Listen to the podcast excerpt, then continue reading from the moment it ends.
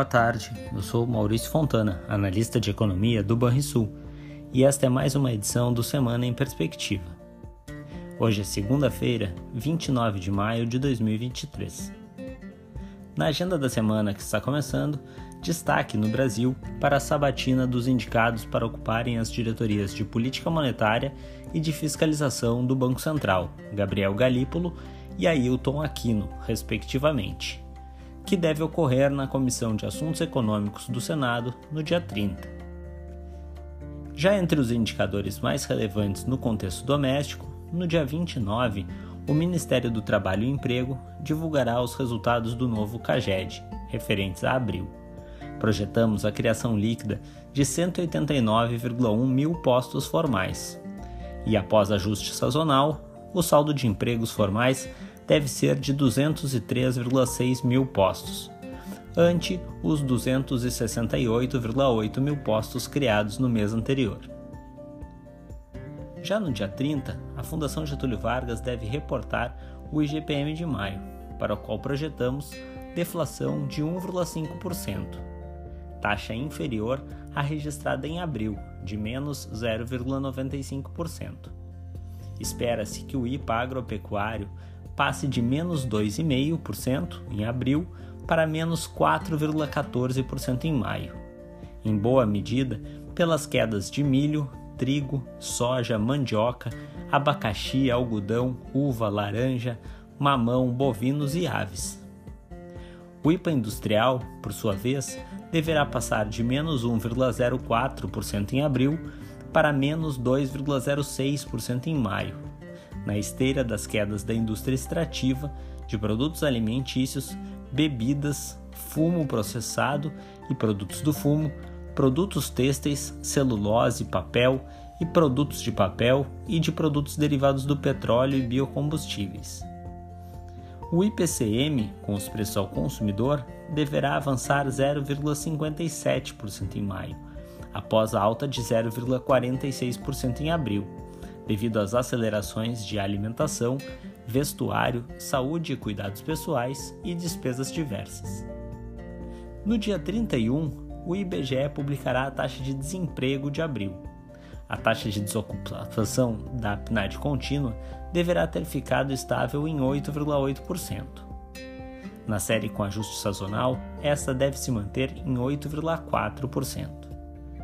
Já no dia 1 de junho, o IBGE divulgará o resultado do PIB do primeiro trimestre de 2023 e estimamos forte avanço de 3,5% em relação ao mesmo período de 2022. Com ajuste sazonal, isso corresponderia a uma também expressiva alta de 1,6% sobre o trimestre imediatamente anterior. Esses números refletem o grande crescimento da agropecuária e a resiliência surpreendente do setor de serviços. No dia 2, será a vez da produção industrial de abril. Os indicadores coincidentes apontam para uma relativa estabilidade na produção industrial, com queda de apenas 0,1%, após a alta anterior de 1,1%. No exterior, nos Estados Unidos, a agenda de indicadores terá como destaque a atividade econômica de maio. No dia 1, conheceremos o Índice dos Gerentes de Compras, o PMI, da indústria, calculado pelo ISM. A expectativa do mercado é de continuidade da moderada contração da indústria, com marca de 47,0 pontos. No dia seguinte, teremos os dados do mercado de trabalho americano, e espera-se desaceleração no ritmo mensal de criação de vagas, para 175 mil, após a marca de 253 mil em abril. A taxa de desemprego deve ter se mantido em baixo patamar, alcançando 3,5%, e o crescimento do custo da hora trabalhada deve ter se desacelerado, tanto na margem, passando de 0,5% em abril para 0,3% em maio, como na comparação interanual, que deve alcançar alta de 4,3%. Na zona do euro, a atividade econômica e a inflação devem atrair o foco dos mercados. No dia 1 de junho, conheceremos os dados preliminares do Índice de Preços ao Consumidor de maio, que devem mostrar desaceleração na comparação interanual. O IPC deve ter subido 6,4%, após a alta de 7% em abril, enquanto o núcleo do indicador deve ter avançado 5,5%, desacelerando em relação aos 5,6% do mês anterior. No mesmo dia, também será divulgada a taxa de desemprego de abril, que deve ter permanecido em 6,5%.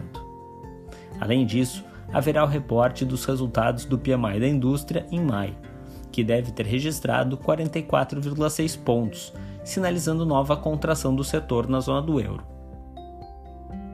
Finalmente, sobre a China, teremos a divulgação do PMI da indústria e do setor de serviços referentes a maio. A expectativa é de que a indústria tenha registrado leve contração, com 49,2 pontos, enquanto o setor de serviços deve ter se mantido forte, com 56 pontos. Esses são os principais dados que devem movimentar os mercados ao longo da semana. Agora vamos aos destaques do mercado financeiro. No mercado, a semana inicia com uma agenda bastante limitada, já que temos feriado nos Estados Unidos e no Reino Unido, o que reduz também o volume de negócios nas bolsas de valores. Assim, nos Estados Unidos, o índice futuro do SP500 que negocia mesmo com o feriado, exibia até agora há pouco alta de 0,28%, enquanto a variação observada no índice alemão DAX ia em sentido contrário e marcava queda de 0,20%. Já entre as commodities, a cotação do petróleo tipo Brent refletia o baixo volume dos mercados e, após alguma volatilidade, cedia 0,15%.